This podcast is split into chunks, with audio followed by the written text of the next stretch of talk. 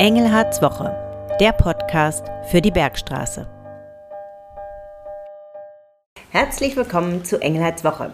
Schön, dass Sie dabei sind. Dies ist der Podcast für die 45. Kalenderwoche. Mein Name ist Cornelia von Posan.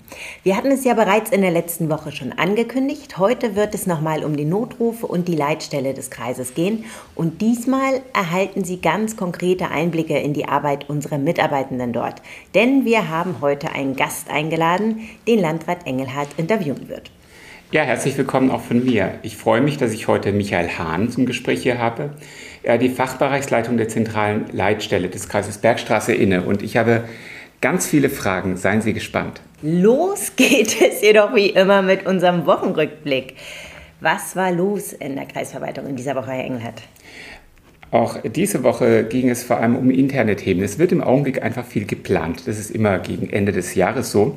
Wir planen das nächste Jahr und die Finanzen, die Personalressourcen. Aber es gab natürlich auch politische Themen. Eines der großen Themen für uns alle war sicherlich die Konferenz der Ministerpräsidentinnen und Ministerpräsidenten mit dem Kanzler und den Beratungen über Themen wie Deutschlandticket, Beschleunigung von Bauvorhaben und das ganz große Thema Flüchtlingssituation. Was ich an der Stelle sagen muss, weil ich auch mitbekomme, wie zunehmend polarisiert die Diskussion in unserer Gesellschaft ist. Das ist ein komplexes Thema und man kann nicht einfach sagen, die Politiker, die Regierung sind schuld, denn es gibt einfach zunächst einmal sehr viele Fluchtursachen, es gibt Kriege. Ähm, die erste große Flüchtlingswelle 2015, 2016 war ja der Syrienkrieg. Solche Dinge stehen nicht in der ähm, Entscheidungskompetenz unserer Politiker. Aber natürlich ähm, entscheiden unsere Politiker in Berlin darüber, wie mit denen umzugehen ist, die nicht aus einem Kriegsgebiet kommen, die nur aus wirtschaftlichen Gründen kommen, wie mit denen umzugehen ist, die vielleicht zuvor in einem sicheren Drittland waren. Also welche Regeln es gibt und auch welche Anreizsysteme und Verfahren es gibt. Und da muss etwas passieren und ich glaube, dass ein Paradigmenwechsel in der Flüchtlingspolitik tatsächlich angezeigt ist und unsere Regierung ist, ich würde mal sagen, auf dem Weg zu einem Paradigmenwechsel. Aber auch das ist schwer, weil natürlich es viele Akteure in der Bundesregierung gibt und viele sind einen großen Weg gegangen. Also, das ist heute nicht Schwerpunktthema, aber ein Satz doch noch dazu. Viele sind einen großen Weg gegangen, denn zum Beispiel die Grünen sind ja ein ganzes Stück weit auch erwachsen aus den Menschen, die sich besonders im Flüchtlingsbereich engagiert haben und noch vor ein paar Jahren nie auf die Idee gekommen wären, dass sie mal an einer Bundesregierung beteiligt sind, die Regeln verschärft. Und äh, deswegen ist das ein Weg. Gleichwohl sind wir vor Ort, habe ich mich gemeinsam mit meinem grünen Kollegen ja auch schon öffentlich geäußert, mit den Ergebnissen nicht zufrieden. Ja, gestern gab es dann eine Sitzung, bei der es zum Beispiel um die Vereinsförderung im nächsten Jahr ging. Also es geht weiter. Jetzt gleich fahre ich in eine Grundschule in Kirschhausen. Dort ist YOLO Day. YOLO heißt You Only Live Once. Und da geht es um verschiedenste Themen, vor allem rund um das Thema Gesundheit. Ähm, ja, und gerade sind wir fast beim Thema Leitstelle komme ich von einem Feuerwehreinsatz in Bensheim. Dort gab es einen Wohnhausbrand, leider auch mit Todesopfer. Ähm, das Entscheidende ist aber, und darauf möchte ich jetzt eingehen, weil nachher geht es um die Leitstelle, die Profis, die Feuerwehrleute, die heute Morgen dort im Einsatz waren, wovon auch welche leider, wie ich gerade erfahren habe, ähm, mit etwas Blessuren davon gekommen sind und auch im Krankenhaus sind, ähm, ist, das sind Ehrenamtliche. Das heißt, die stehen morgens auf um 5 Uhr, weil sie von der Leitstelle gerufen werden und gehen dann heim. Manche ziehen sich um und gehen zur Arbeit und sind bereit, jederzeit aufzustehen. Wir können so unglaublich froh sein als Gesellschaft, dass wir diese Menschen haben, die sich in diesem Maß engagieren. Und das müssen wir uns einfach klar machen. Das ist nicht selbstverständlich, das ist außergewöhnlich. Und ähm, äh, selbstverständlich sein darf das nicht, dass Menschen bereit sind, solche Ehrenämter zu übernehmen. Kommen wir noch mal kurz zu einem ganz anderen Thema. Wir nehmen den Podcast am Donnerstag auf, dem 9.11. Heute jährt sich die Reichspogromnacht zum 85. Mal. Aber diesmal wird der Gedenktag überschattet, denn die, viel, äh, die Anzahl der antisemitischen Vorfälle und Angriffe hat sich seit dem erneuten Ausbruch des Konflikts in Israel und Gaza sprunghaft erhöht. Daher kursiert vielerorts äh, ein neues Motto sozusagen, ein Hashtag Nie wieder ist jetzt. Würden Sie das auch so sagen, Herr Engert? Ja, das würde ich auch so sagen. Wir Deutschen haben, denke ich, eine ganz besondere Verantwortung. Die trifft auch meine Generation, auch wenn meine Generation äh, an der Nazizeit nicht beteiligt war, auch meine Eltern nicht. Aber ähm, wir haben aufgrund unserer Historie in dem wirklich Grauenhaften, was in der Nazizeit hier passiert ist, glaube ich, schon ein besonderes Verhältnis zu den Juden und auch ein besonderes Verhältnis zum Staat Israel. Und äh, müssen und wir müssen dafür sorgen, dass es in Deutschland keinen Antisemitismus gibt. Gesagt, den gibt es schon, den gab es immer, aber dass er keine Möglichkeit findet, sich zu kommunizieren. Das darf nicht sein. Juden müssen in unserem Land sicher sein. Es darf nicht mehr sein, dass es an äh, jüdischen Häusern oder Geschäften Schmierereien gibt. Gerade daran erinnern wir heute bei der Reichspogromnacht an diesem Gedenktag. Und äh, Israel, das möchte ich ganz klar sagen, ist äh, von Terroristen überfallen worden. Es wurden Frauen geschlachtet, zum Teil äh, Schwangeren der Bauch aufgeschnitten, ähm, vergewaltigt, getötet, gefoltert, Kinder, Alte. Das ist kein Krieg, das ist ein Terrorakt. Die Hamas ist keine ähm, militärische Einheit. Die Hamas ist eine Terrororganisation, die sich jetzt hinter dem eigenen Volk verschanzt und damit dazu beiträgt, dass es zivile Opfer gibt. Und Israel hat das Recht auf Verteidigung. Israel hat das Recht dafür zu sorgen, dass seine Bürgerinnen und Bürger unversehrt sind. Und deshalb stehen wir an der Seite Israels. Das möchte ich ganz klar sagen. Aber ich glaube, da bin ich ähm, nicht alleine. Das ist glücklicherweise äh, fester Teil des Denkens unserer Gesellschaft. Was aber auch dazu gehört, ist natürlich, dass wir sehen müssen, dass es auch im Gazastreifen Menschen gibt, die leiden. Und deswegen ist wichtig, dass eine Lösung gefunden wird, die Israel Sicherheit und Unversehrtheit gibt, die aus meiner Ansicht nach Hamas auch tatsächlich zum Ende bringt. Ähm, das muss meiner Ansicht nach am Ende des Ganzen sein, dass es Hamas so nicht mehr gibt. Aber am Ende braucht es natürlich Frieden. Eigentlich wollen wir Frieden für alle Menschen. Ja, danke nochmal für diese Einordnung. Nun aber kommen wir zu unserem heutigen Thema und zwar der Leitstelle des Kreises Bergstraße. Ich begrüße nun Michael Hahn hier und möchte ihn zunächst kurz vorstellen. Herr Hahn ist 53 Jahre alt, wohnt in Bensheim, ist, wie gesagt, Fachbereichsleiter der zentralen Leitstelle. Und er hat eine berufliche Vita, die ganz hervorragend dazu passt. Glücklicherweise, denn Fachleute brauchen wir. Er ist Brandamtmann im gehobenen Feuerwehrtechnischen Dienst. Und los ging es mit dem Zivildienst beim Deutschen Roten Kreuz von 89 bis 91. Danach war Herr Hahn von 1991 bis 1996 Rettungsassistent beim Deutschen Roten Kreuz. Und dann von 96 bis 2017 bei der Stadt Darmstadt bei der Berufsfeuerwehr dort im Einsatzdienst der Leitstelle. Seit 2017 ist Herr Hahn bei uns und zwar im Bereich Rettungsdienst, Leitstelle. Ähm, von 2020 bis 2021 gab es einen kurzen Ausflug in die Stadt Frankfurt zur Berufsfeuerwehr, dort ähm, äh, zur Leitstelle. Das kann ich gar nicht verstehen, Ausflug nach Frankfurt, aber offensichtlich konnten Sie es auch nicht verstehen, denn seit 21 ist Herr Hahn wieder bei uns und hat die Fachbereichsleitung der Leitstelle inne. Und nun starten wir mit den Fragen, Herr Hahn. Wie viele Mitarbeiter hat die Leitstelle denn? Ja, guten Morgen erstmal. Ja, die Mitarbeiter der Leitstelle sind ca. 35 Personen aktuell. Das gliedert sich auf etwas in den Bereich des Schichtdienstes. Dort äh, verfügen wir ca. über 25 Personen. Gott sei Dank, und da sind wir sehr froh, haben wir auch äh, einen hohen weiblichen Anteil. Also wir haben mittlerweile sechs Damen bei uns beschäftigt und 19 Herren. Äh, unterstützt wird das ganze Team auch noch von drei ähm, Kollegen, die anderweitig im Hauptamt tätig sind und bei uns auf der Leitstelle sozusagen on top dazustoßen können. Im Tagdienst verfügen wir derzeit über circa sechs Kollegen. Das sind Kollegen aus der Führung, mein Kollege und ich, ähm, aus der IT und aus dem Service Point. Ja, darüber hinaus haben wir immer Bedarf. Ich darf an dieser Stelle kurz Werbung machen. Wir haben eine aktuelle Stellenausschreibung am Laufen und freuen uns, äh, interessierte, gut ausgebildete Fachkräfte für den Rettungsdienst und im Feuerwehrbereich bei uns vielleicht in der Bewerbung begrüßen zu dürfen.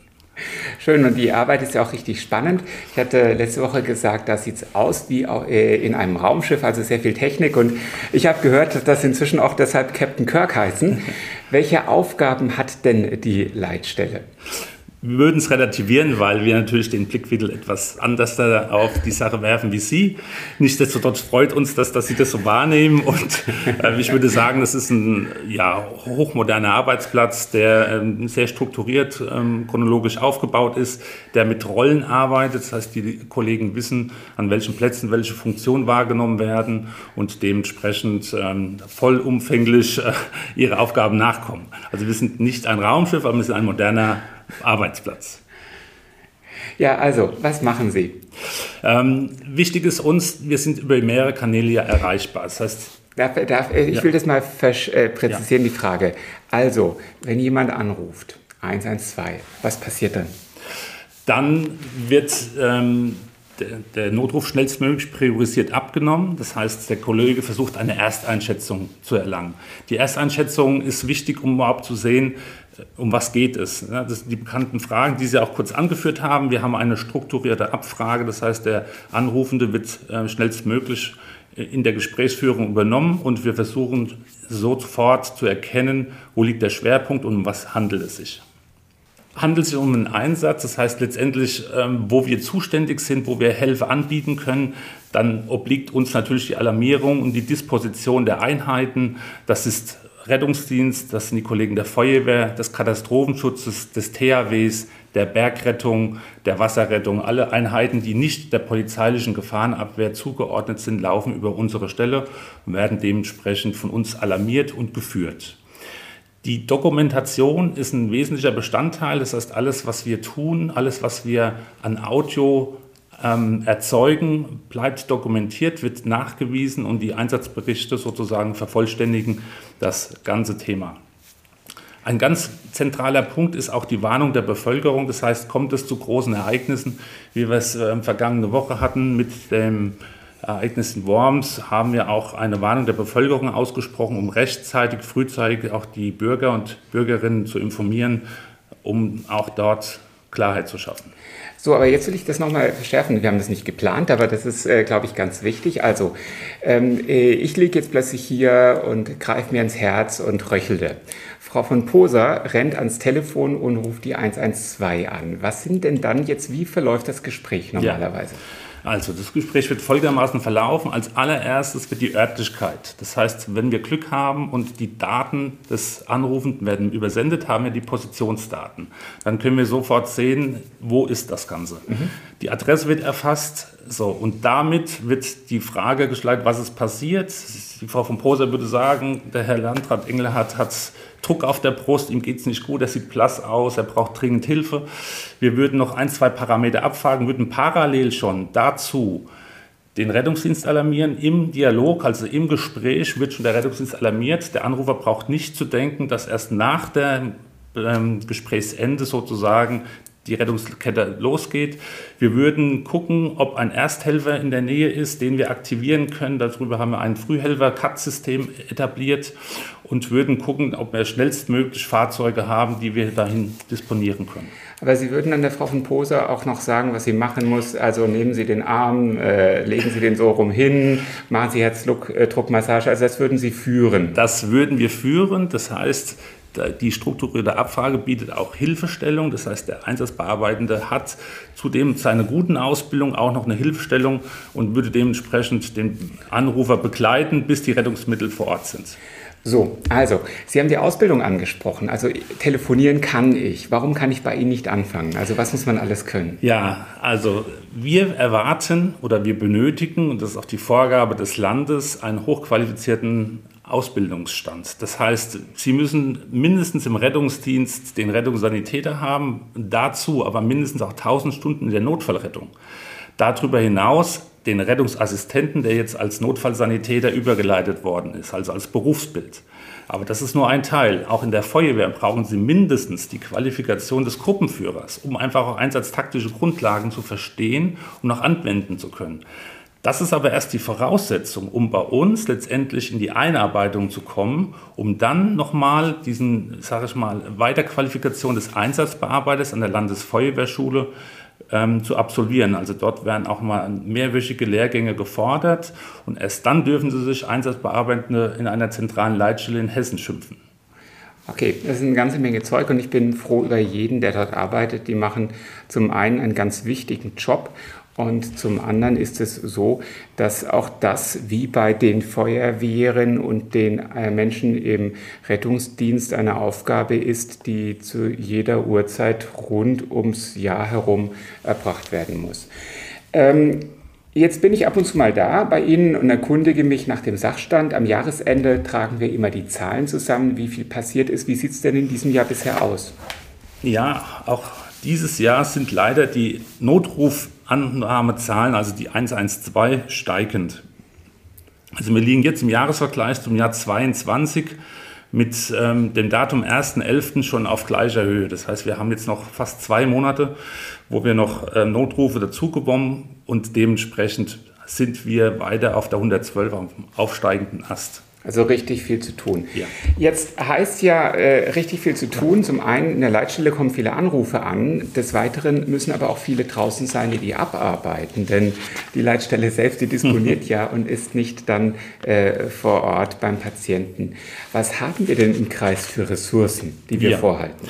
Also wir verfügen natürlich auf Seiten der Feuerwehr was ja in kommunaler Selbstverwaltung wahrgenommen wird, in den Städten und Gemeinden über Ortsteilfeuerwehren und Stützpunkt oder sogenannte Hauptfeuerwachen, ähm, die wir alarmieren und die dann einsatztaktisch ihren Einsatz, ihren Grundschutz sicherstellen. Im Rettungsdienst sieht das so aus, dass wir auf mehrere Bereiche Rettungswachen planerisch verteilt haben. Für unseren Landkreis bedeutet das, dass wir in circa vier Bezirken arbeiten. Das ist einmal das Ried, dann haben wir die Bergstraße, dann ähm, ist der Bereich Odenwald bei uns und das Neckartal.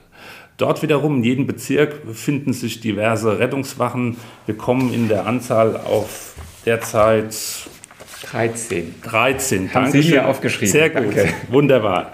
13 Rettungswachen. Und vier Notarztstandorte. Und vier Notarztstandorte sind im Begriffen. Auch da möchte ich noch was sagen, das ist ja ganz wichtig, dass es diese Rettungswachen und die Notarztstandorte gibt. Denn wenn da mal Personalknappheit da wäre, würde das zu einer deutlichen Verschlechterung der Versorgung führen.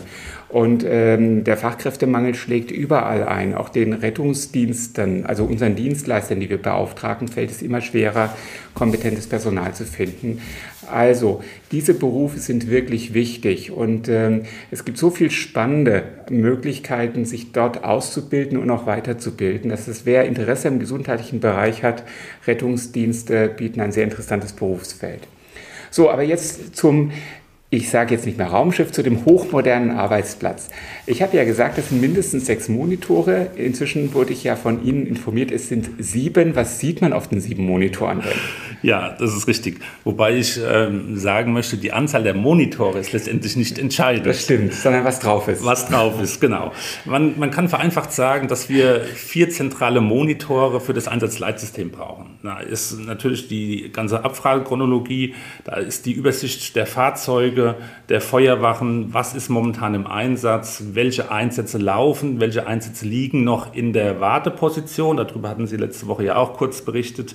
Ähm, wir haben eine eine Karte, wo wir alle Bewegungen der Fahrzeuge im 5-Sekunden-Takt nachvollziehen können, um dementsprechend auch akut handeln zu können.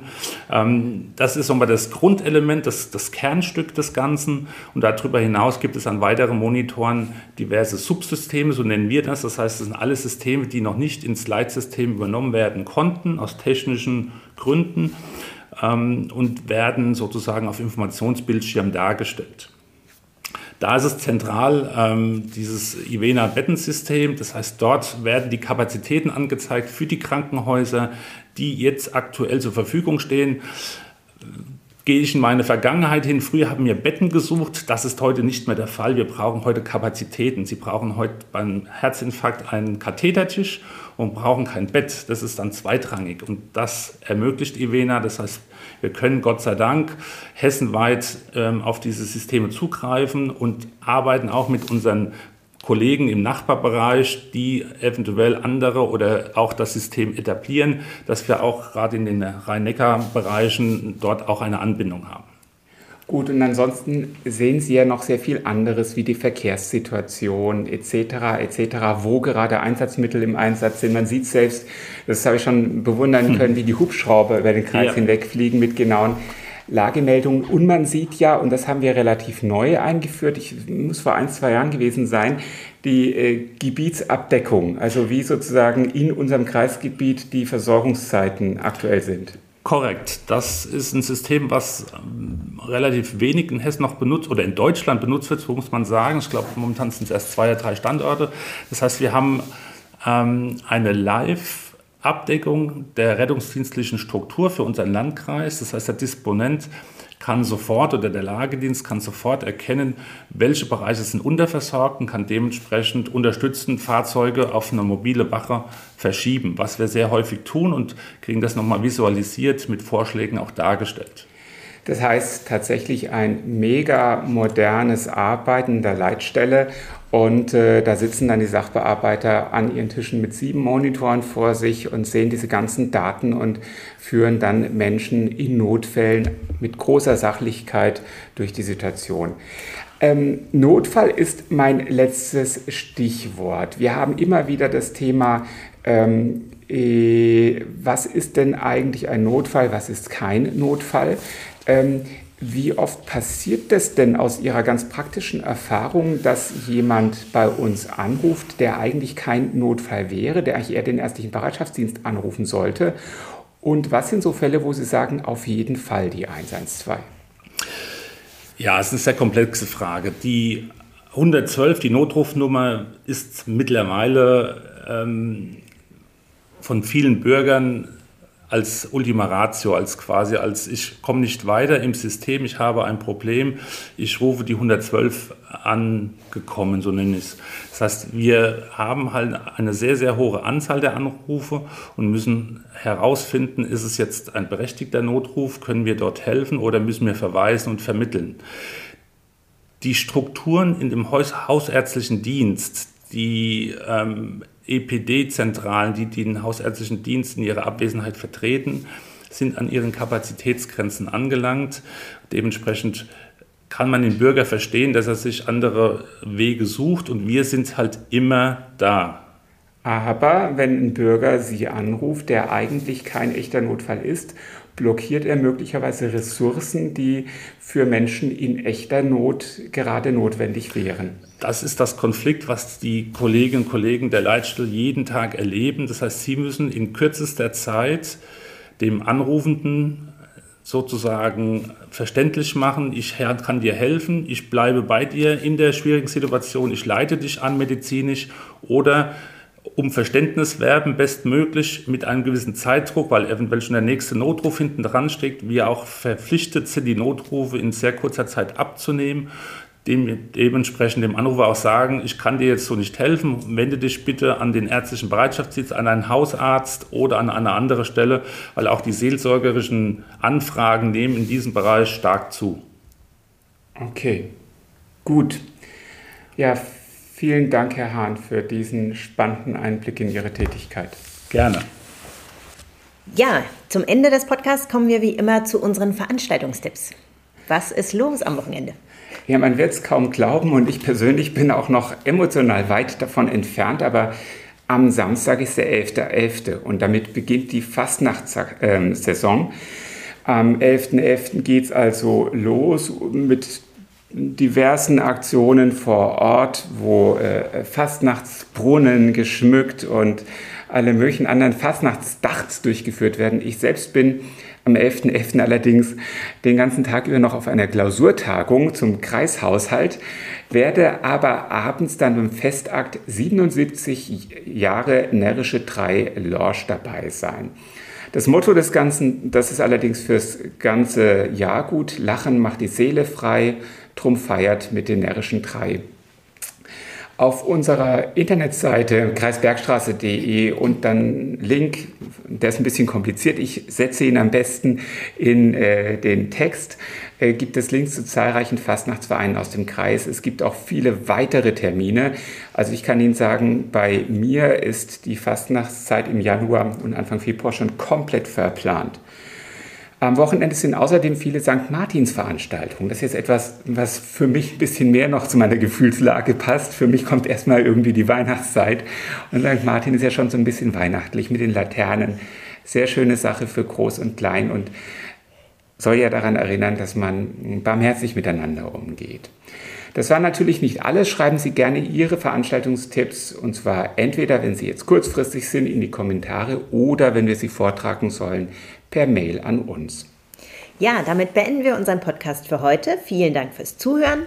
Senden Sie uns gern Ihre Fragen, Anregungen oder auch Themenwünsche, entweder an die E-Mail-Adresse podcast.kreis-bergstraße.de oder direkt über unsere Social-Media-Kanäle.